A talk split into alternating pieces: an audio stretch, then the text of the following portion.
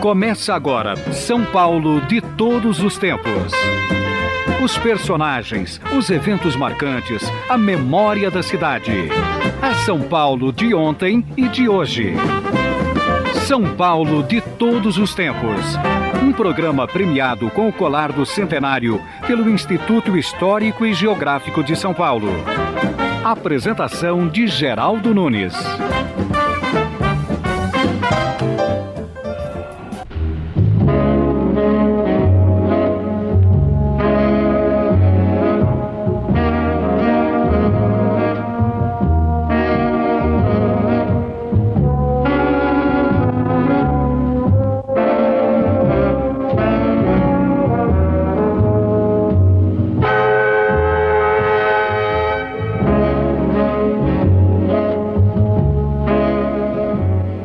Recentemente, o jornal Eldorado noticiou que uma estação de trens da CPTM será construída nas imediações do Autódromo de Interlagos, facilitando o acesso para quem quer assistir corridas.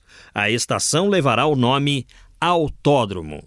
Isto me fez lembrar uma entrevista feita com Camilo Cristófaro, aqui para o programa São Paulo de Todos os Tempos, em 1994. O Camilo Cristófaro foi um piloto de competição, conquistou vários títulos em Interlagos e assistiu à inauguração do autódromo em 1939. Camilo Cristófaro era fã de Chico Landi, o primeiro brasileiro a participar de corridas de Fórmula 1 na história de nosso país.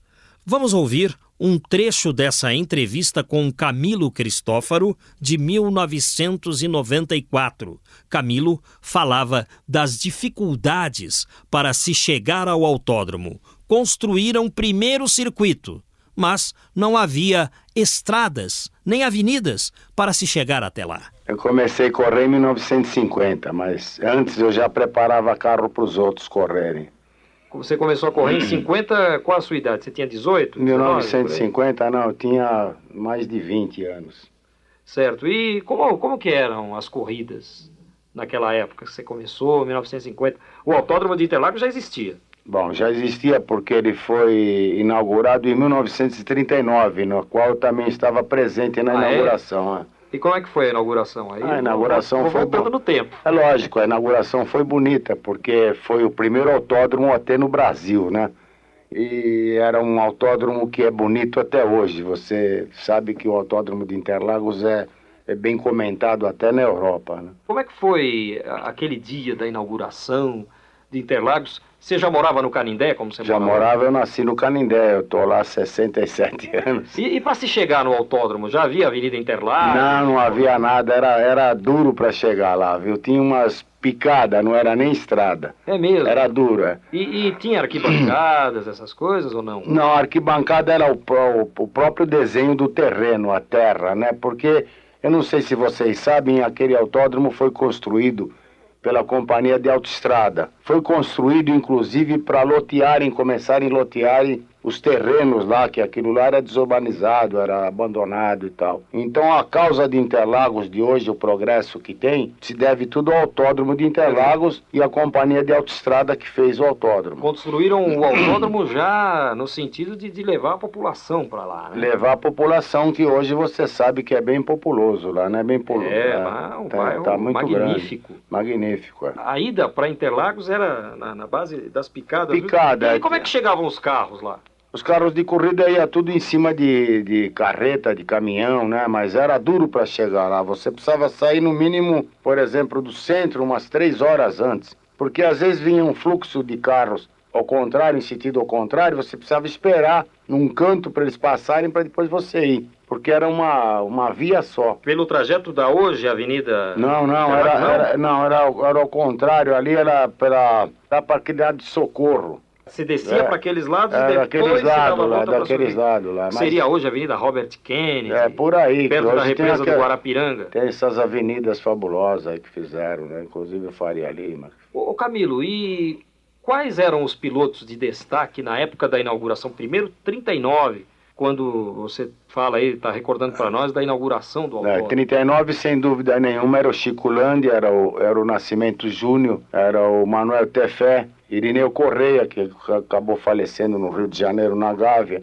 Tinha vários pilotos bons, inclusive. Eram todos de São Paulo. Ouvimos de nossos arquivos o piloto de competição Camilo Cristófaro, que corria em carreteiras aqui em São Paulo. Essa entrevista foi concedida em novembro de 1994 para o programa São Paulo de Todos os Tempos, aqui da Rádio Eldorado AM.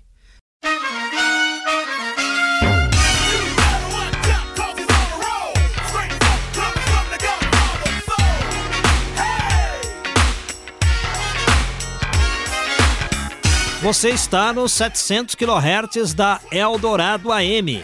Este é o programa São Paulo de todos os tempos. Estamos ouvindo James Brown numa gravação dos anos 70 que inspira funkeiros e gente que toca rap. É uma música antiga, mas num balanço bem atual. Vamos ouvir um pouco mais.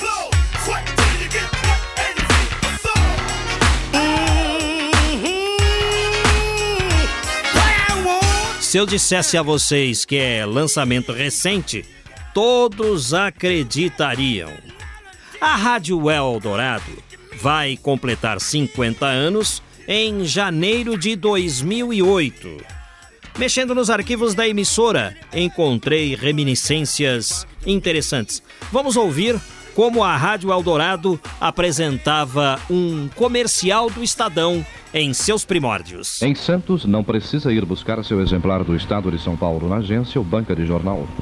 Faça uma assinatura e receba-o em sua casa ou escritório cada manhã. Rua Frei Gaspar 102, sucursal do Estado de São Paulo. O Estado de São Paulo informa a hora certa. Ao ouvirem o sinal exatamente 8 horas. Esta voz é de José de Ávila Barroso ou Reinaldo Barroso. Ele utilizava as duas formas para se apresentar, embora os locutores da Eldorado nesta época não apresentassem seus nomes. A Rádio Eldorado também não executava jingles, apenas comerciais lidos, como este que ouvimos.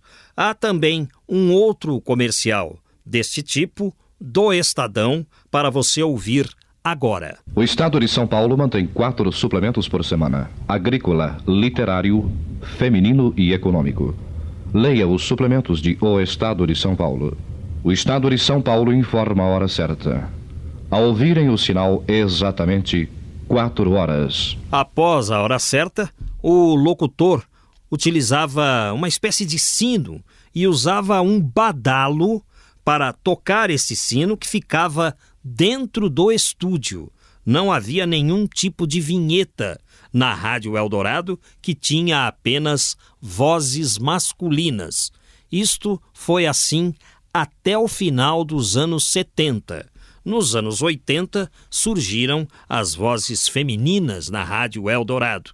Uma voz marcante é a de Gioconda Bordon, que numa determinada época gravou uma vinheta para passagens neste programa aqui. São Paulo de todos os tempos. É pouco, você ouvirá mais de Gioconda Bordon dos nossos arquivos ao longo das apresentações do São Paulo de todos os tempos até janeiro de 2008.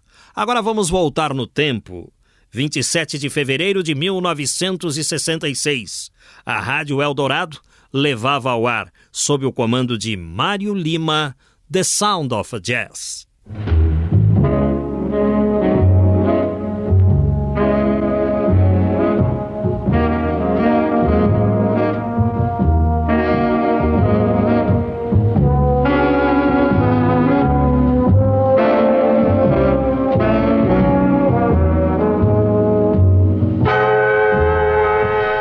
Que é o jazz? Como difere das outras formas de música? Criado nos Estados Unidos e atualmente popular em todo o mundo, o jazz é chamado a música dos músicos, a arte do intérprete e não a arte do compositor. Música de liberdade, excitamento e surpresa. Mas de onde veio e para onde vai o jazz? Este programa dedicado ao estudo do jazz tenta responder a essas perguntas.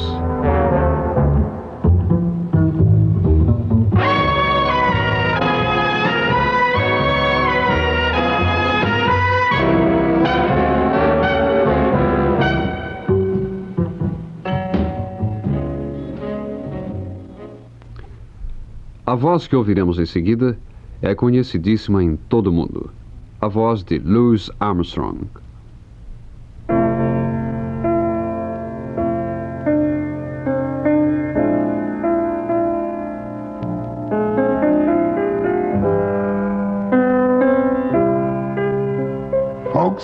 If you're ready to join me, I'd like to do a little reminiscing. I want to take you back to some of the places where my kind of music really began. And I'll talk a while about some of the people that made the music. But most of all, I want to bring back the music just the way it was played in those good old days. And of course, we're starting down in my hometown, New Orleans.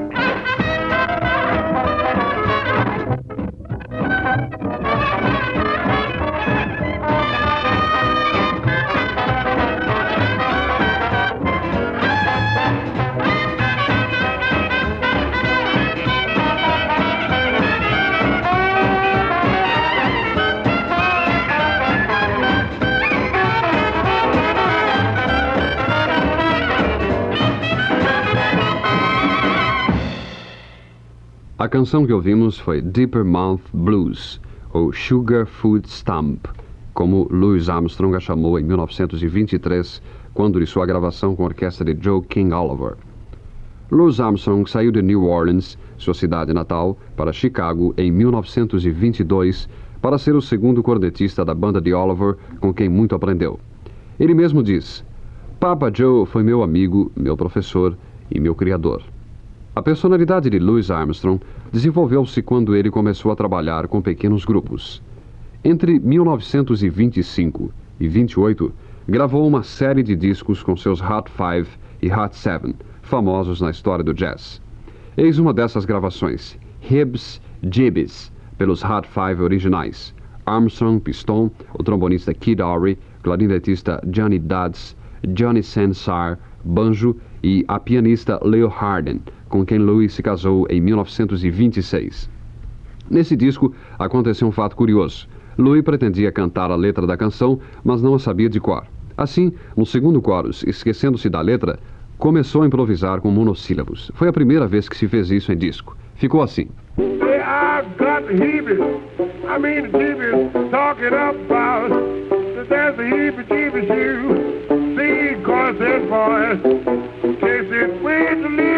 Joy. Say, don't you know it? You don't about don't feel blue. Someone will teach you, come on, and do that dance. They call the heebie jeebies dance. Yes, ma'am. Papa's got the heebie jeebies dance. Hey, keep guys, keep birds, keep outside. Rip it, do diddle do, do diddle do diddle do do diddle do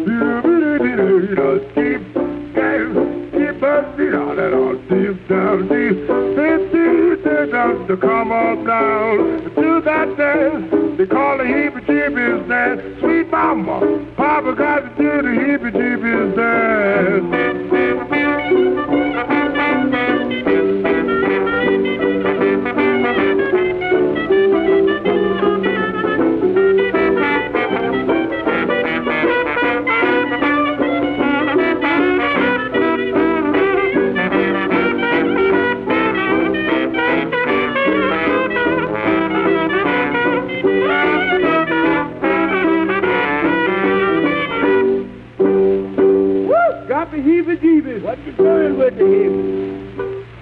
Este foi o 14º programa desta série dedicado ao estúdio do jazz. The Sound of Jazz é apresentado com exclusividade pela Eldorado de São Paulo. E o programa de hoje vai se encerrando. A todos, desde já, o nosso abraço.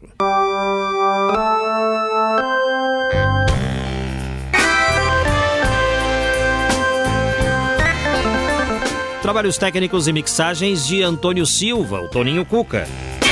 A apresentação é deste amigo que vos fala, Geraldo Nunes, com o apoio de produção de Valéria Rambaldi.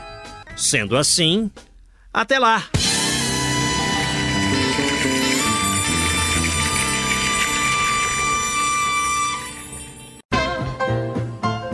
Estamos encerrando mais uma edição do programa São Paulo de Todos os Tempos.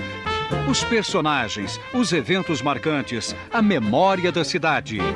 A São Paulo de ontem e de hoje. São Paulo de Todos os Tempos. Um programa premiado com o colar do centenário pelo Instituto Histórico e Geográfico de São Paulo. Apresentação de Geraldo Nunes.